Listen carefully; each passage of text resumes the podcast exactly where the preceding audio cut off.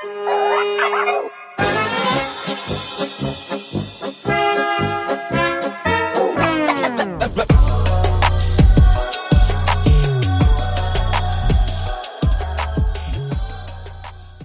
Hallo und herzlich willkommen bei Kulturell Inkorrekt.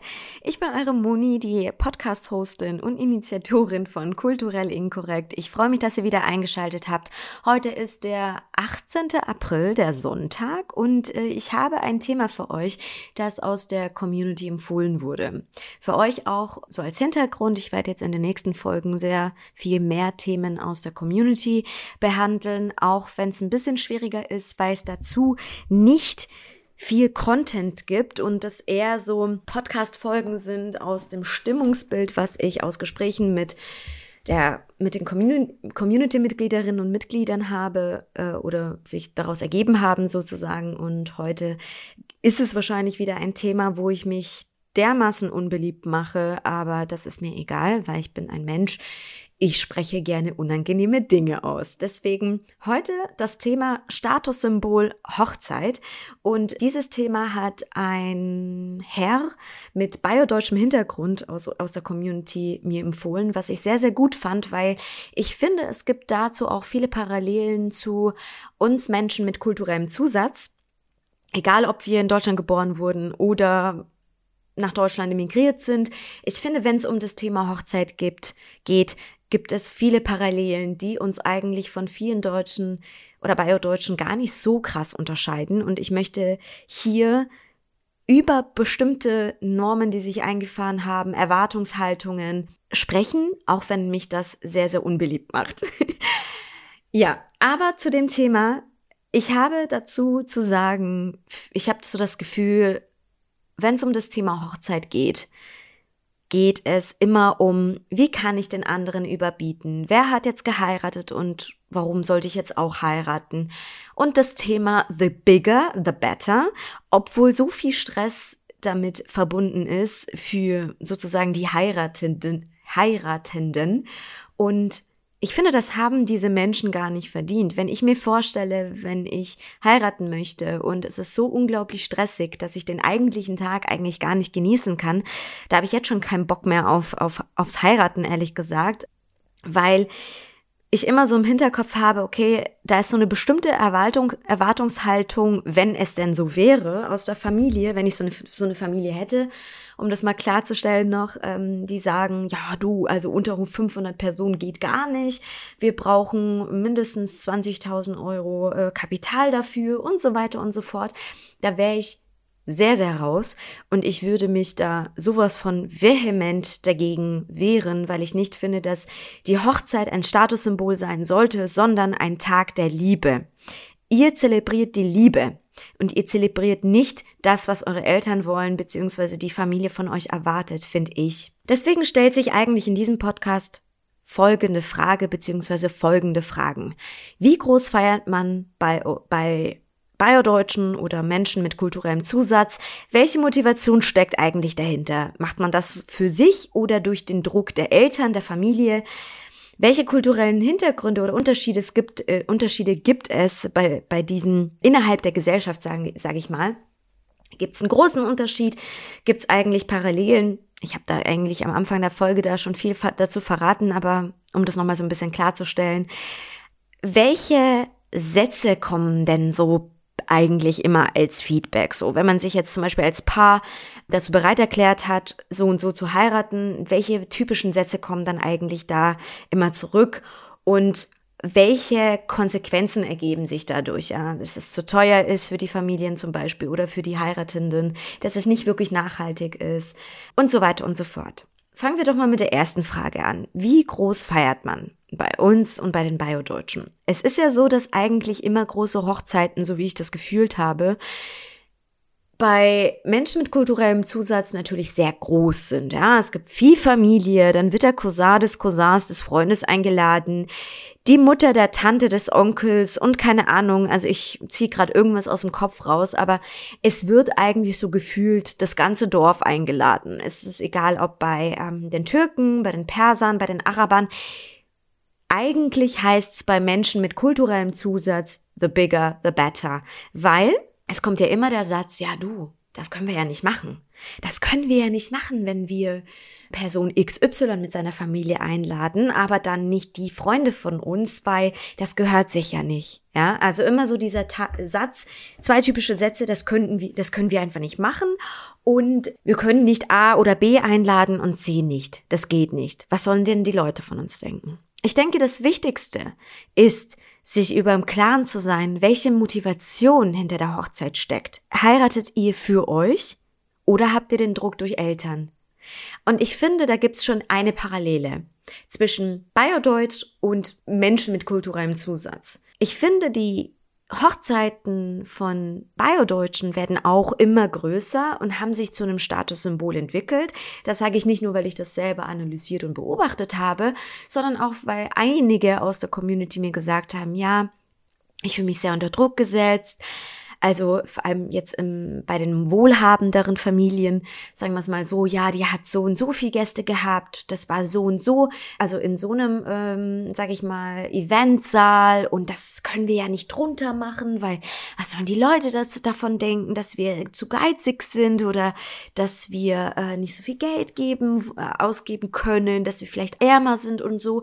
Also Menschen versuchen, einen gewissen Schein zu tragen oder ähm, ja, zu, wie nennt man das, zu beschützen. Und ich finde, da ergibt sich auch so ein großer Druck durch Eltern, dass sie halt sagen, du, also wenn Familie A in diesem Maße oder in diesem Ausmaß geheiratet habe, haben, dann müssen wir das auch. Ich finde, das ist ungefähr das Schlimmste, was man den Kindern antun kann. Dieser Tag der Hochzeit ist das Wichtigste, was Kinder machen.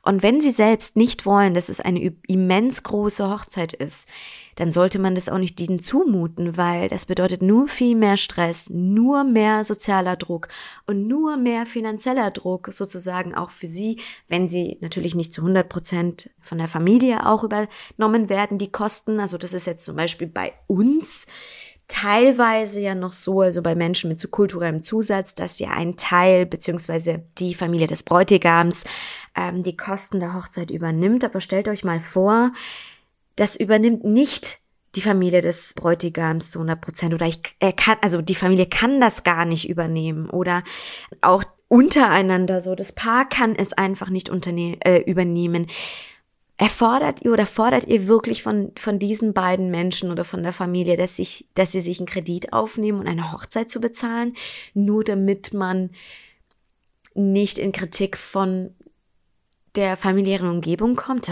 guck mal, das ist ja so eine kleine, mickrige Hochzeit, ja, die waren ja so geizig und so.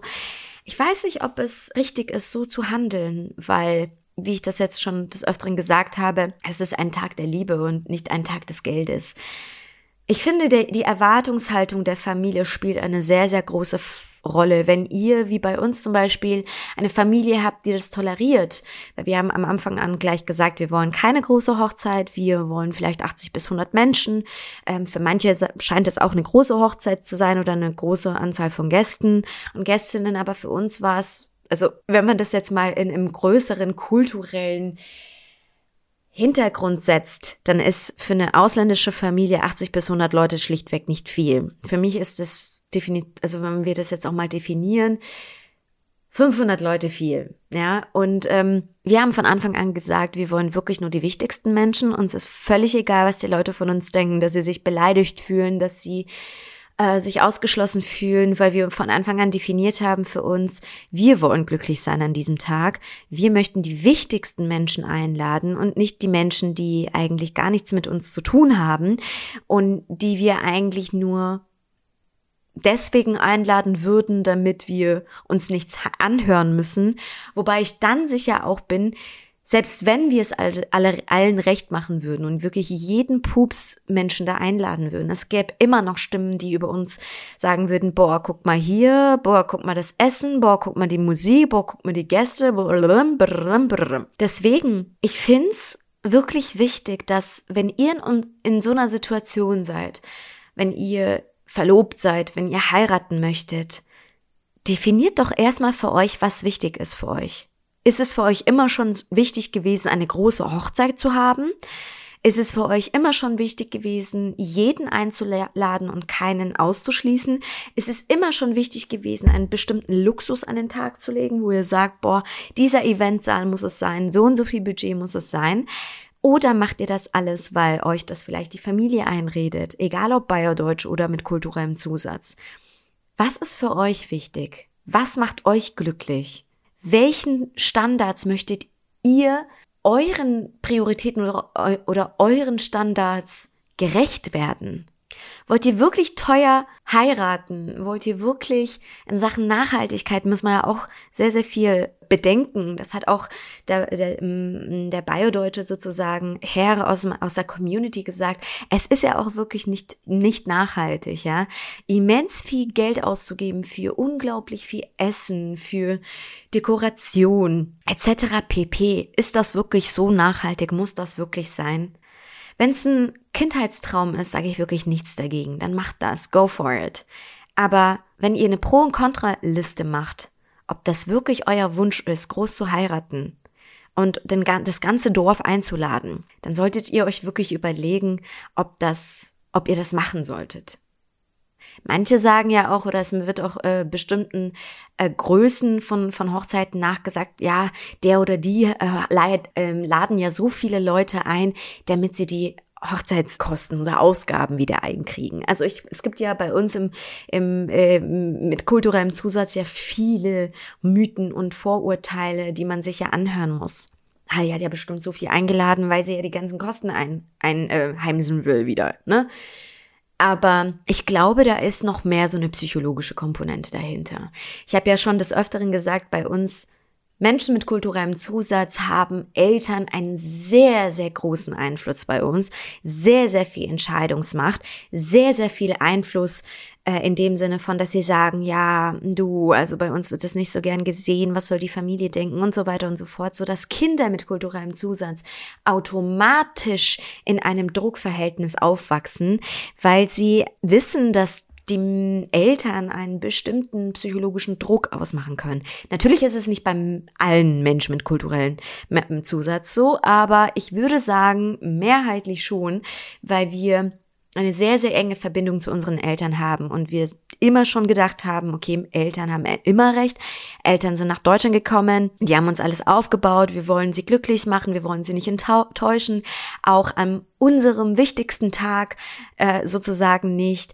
Und ich finde, wenn es aber um das Thema Liebe geht, das habe ich auch schon in allen meinen Podcasts gesagt, dürfen wir das nicht zulassen. Wir müssen das machen, was in erster Linie für uns das Wichtigste ist. Ja, also, das ist so mein Beitrag zu The zum Thema Hochzeit gewesen. Es ist ein sehr umstrittener Beitrag. Es gibt jetzt auch nicht so viel Content äh, sozusagen im Internet oder von anderen Communities, die wir, die ich jetzt sozusagen mir auch, also zum Nutzen sozusagen nehmen konnte. Deswegen habe ich das wirklich mal aus dem Handgelenk heraus rausgeschüttelt, was ich so darüber denke, was wir jetzt persönlich äh, aus meinem eigenen äh, privaten Bereich dagegen tun und was ich euch auf jeden Fall noch ans Herz legen würde, sozusagen am Ende des Podcasts. Seid euch darüber bewusst und versucht zu separieren, ob ihr heiratet, weil ihr das möchtet und wie ihr heiratet, weil, weil ihr halt eben das möchtet, oder ob der elterliche Druck oder der familiäre Druck überbietet. Wenn ihr eine Pro-Kontra-Liste aufsetzt und euch mal wirklich auf der linken Seite sagt, okay, was spricht für eine äh, Hochzeit und wie möchte ich dieses, diese Hochzeit gestalten? Wenn ihr mehr Pros als Cons habt, go for it. Macht eine fette Hochzeit. Scheißegal, wie das Budget aussieht. Aber wenn ihr auf der negativen Seite sieht, okay, mein Papa hat's mir gesagt, meine Mama hat's mir gesagt oder äh, die Familie hat's gesagt und ich habe Angst, wie meine Familie darauf reagiert, wenn ich eine kleinere Hochzeit mache oder nur 80 Leute einlade oder nur fünf. Es ist ja völlig egal, ob fünf oder 80. Es geht ja darum, was ihr wollt. Dann würde euch, würde ich euch wirklich ans Herz legen, geht in die Diskussion mit euren Eltern oder mit den betreffenden Personen. Weil das Wichtigste ist, und ich kann es immer wieder nur betonen, du lebst nur einmal und das Wichtigste ist, dass du glücklich bist Mach nie etwas, was andere von dir erwarten, denn das wird dich niemals glücklich machen in deinem Leben. Weise Worte von Moni, würde ich mal sagen, aber um es auch nochmal abzuschließen, wie ihr wisst, Leute, ich bin jetzt fast zehn Jahre in einer Beziehung ähm, mit meinem Verlobten. Wir haben noch immer noch nicht, äh, wir haben noch immer nicht geheiratet, egal wie viele Leute uns schon deswegen verarscht, provoziert, ausgelacht haben. Aber wichtig ist und war uns immer, wir werden heiraten, wenn es der richtige Zeitpunkt für uns ist. Wir werden so oder so groß oder so klein machen, wie wir es haben wollen. Wir haben ein bestimmtes Budget, das wir ausgeben wollen. Und ich bin mir hundertprozentig sicher, dass diese Entscheidungen, die wir getroffen haben und Kriege, die wir geführt haben, egal mit wem, sich am Ende des Tages wirklich auszahlen, weil wir am Ende des Tages glücklich sein werden und nicht uns denken werden, hm, was wäre, wenn wir damals das gemacht hätten, was uns glücklich gemacht hätte. Ja, das war's zum Thema Hochzeiten. Am Sonntag ein Wort von mir. Nächste Woche werde ich wieder ein Thema aus der Community bearbeiten und bin gespannt, was ihr dazu sagt. Es gibt auch diese Woche höchstwahrscheinlich regelmäßigere Posts von mir und ja, ich würde mich auf jeden Fall freuen, wenn ihr unserer Community beitretet, wenn ihr euch zum Newsletter anmeldet. Der kommt ja immer am Freitag raus. Letzte Woche Freitag hatte ich wieder ein Thema, was ein bisschen kritischer ist, nämlich zum Thema unsere passiv-aggressive Gesellschaft. Was tun, wenn unsere Gesellschaft am Rad dreht? Und das Thema natürlich, welche psychologischen Folgen oder psychischen Folgen ergeben sich aus dieser oder können sich aus dieser Corona-Pandemie ergeben bei uns in der Gesellschaft. Ich finde, es ist ein interessanter Blogbeitrag geworden, sehr on time sozusagen, passend in unsere Zeit. Ich würde mich freuen, wenn ihr reinliest, www.kulturellinkorrekt.com. Ansonsten gibt's viele gerade parallele Projekte und Aufträge, die ich gerade bearbeite. Habe ich auch schon in der letzten Folge gesagt. Freue mich darüber sehr, dass sich so viel ergibt äh, gerade.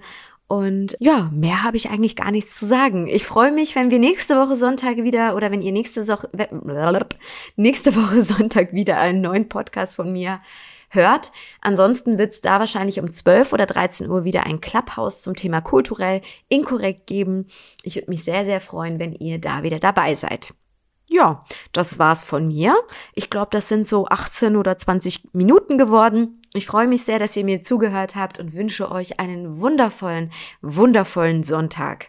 Bis dann, eure Moni.